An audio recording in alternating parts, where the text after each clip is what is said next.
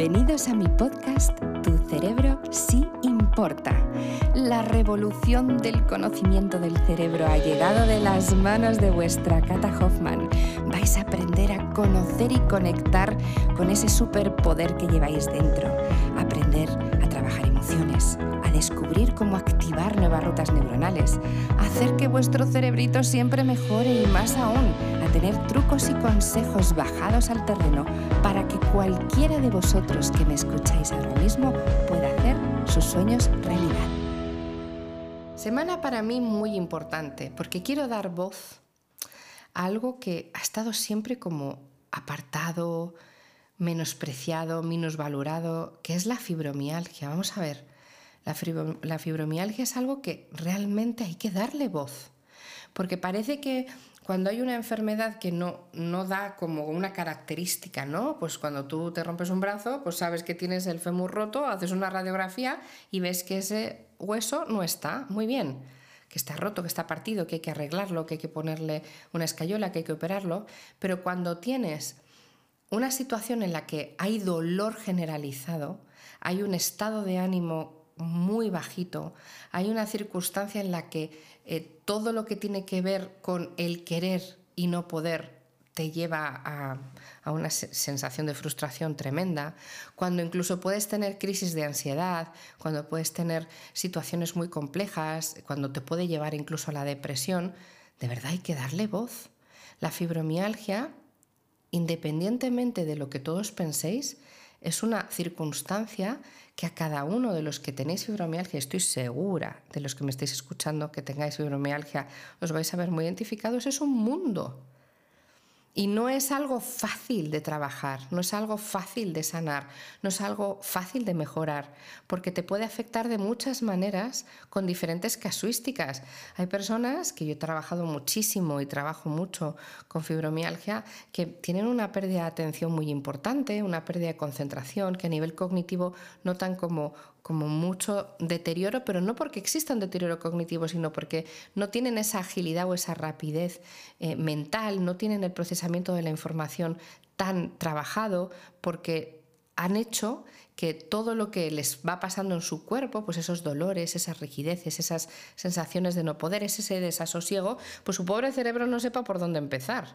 Hay personas que tienen muchísimo más acentuado el dolor mucho más que la parte cognitiva. Hay personas que van más a un dolor incluso articular, a un dolor de movilidad. Hay personas que tenéis mucho más acentuado el estado anímico, que el ánimo os está costando mucho hacer que os levantéis cada día al final, ¿no?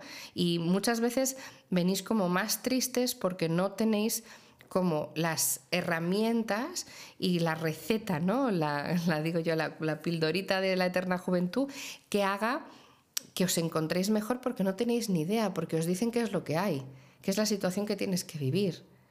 Y no es así. Y os puedo asegurar que he trabajado con muchas personas, muchísimas, que es que son otras después de entrenar su cerebro, después de utilizar todas las técnicas que hay dentro del neurofitness, que hay muchísimas. El neurofitness no es solo hacer el reto todos los días que tenéis en el club, eso es la puntita del iceberg. El neurofitness es aprender a conocerte, aprender a trabajarte, aprender a cuidarte, aprender a manejar el dolor, aprender a trabajar ese cambio de ánimo, aprender a controlarte a ti mismo, a ti misma para entender cómo poder mejorar. Y por eso ya llamo siempre la fibromialgia, que es la eterna olvidada, ¿no? Porque se pone en un saco roto de situaciones que, como no hay una pastillita que te la den y te mejores, y ya está, o un antibiótico que, te, mate al bicho y la bacteria desaparece y ya está, pues son eh, patologías y son, son enfermedades y son casuísticas muy complejas. Pero vamos a cambiar absolutamente esa definición para poderos enseñar todo lo que el neurofitness puede hacer por ti si este es tu caso. Una de las bendiciones eh, que yo he querido siempre trasladaros y transmitiros después de tantos años de estudio y trabajo es que cualquier situación puede mejorar. Yo no estoy hablando de cura, pero sí de mejora. Aunque también es verdad que en muchas ocasiones que si notas unos cambios tan espectaculares que dices, wow. Y se lo podéis preguntar a muchas personas, me estarán escuchando por aquí, que he tratado y que son otras personas. Ellas ya darán su visión si quieren o podrán poner su cara para que las conozcáis si quieren y podrán contaros sus propias experiencias. Yo os voy a hablar genéricamente hablando ¿no? de toda mi trayectoria con la fibromialgia.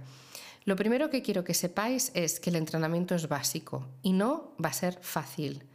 No, esto no significa que hagas dos días una oxigenación o que te enseñe a hacer una técnica y vayas a encontrarte mejor, pero sí te aseguro que con constancia y un trabajo importante, juntos se puede conseguir y se consiguen mejoras importantísimas. ¿Qué hay? Dentro de todo lo que hacemos en neurofitness para la fibromialgia? Bueno, pues hay muchísimos procesos, ¿no? Uno de ellos, que me habéis oído hablar mucho, es a través de las podas neuronales.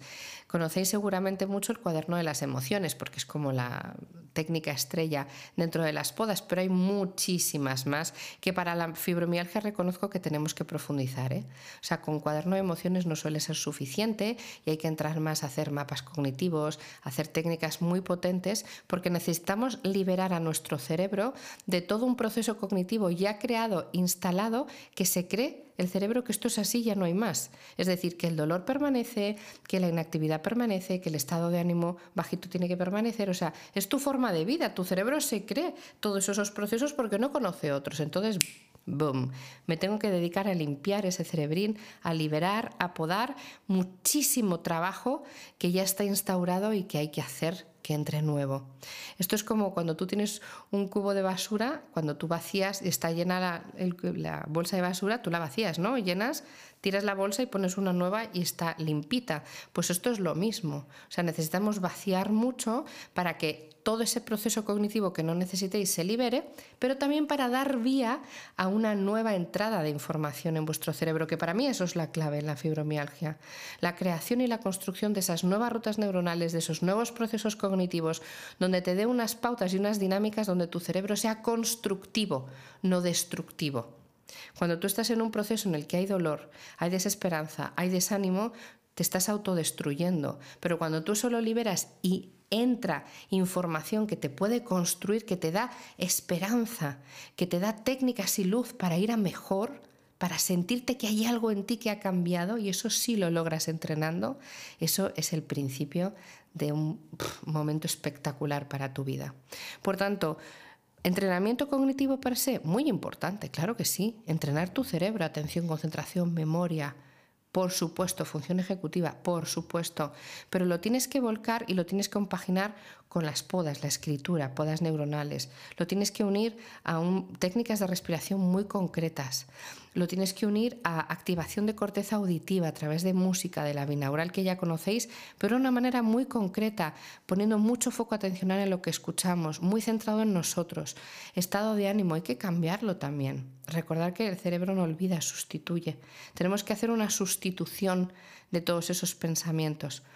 Quiero deciros que no estáis solos, que la fibromialgia se trabaja, que la fibromialgia se puede mejorar, que este es un mensaje de ánimo tremendo. Yo estoy ahí, estoy ahí para vosotros, para lo que necesitáis, pero miles de personas que ya han pasado por mis manos también están ahí para demostrar que no es que yo lo diga, es que si trabajas puedes mejorar.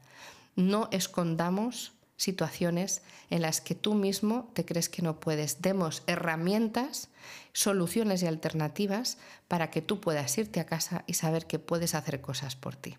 Así que ahí te lo dejo. Si este es tu caso, no dudes en ponerte a entrenar y por supuesto si me necesitas, aquí estoy para ti. Nos vemos la semana que viene. Chao.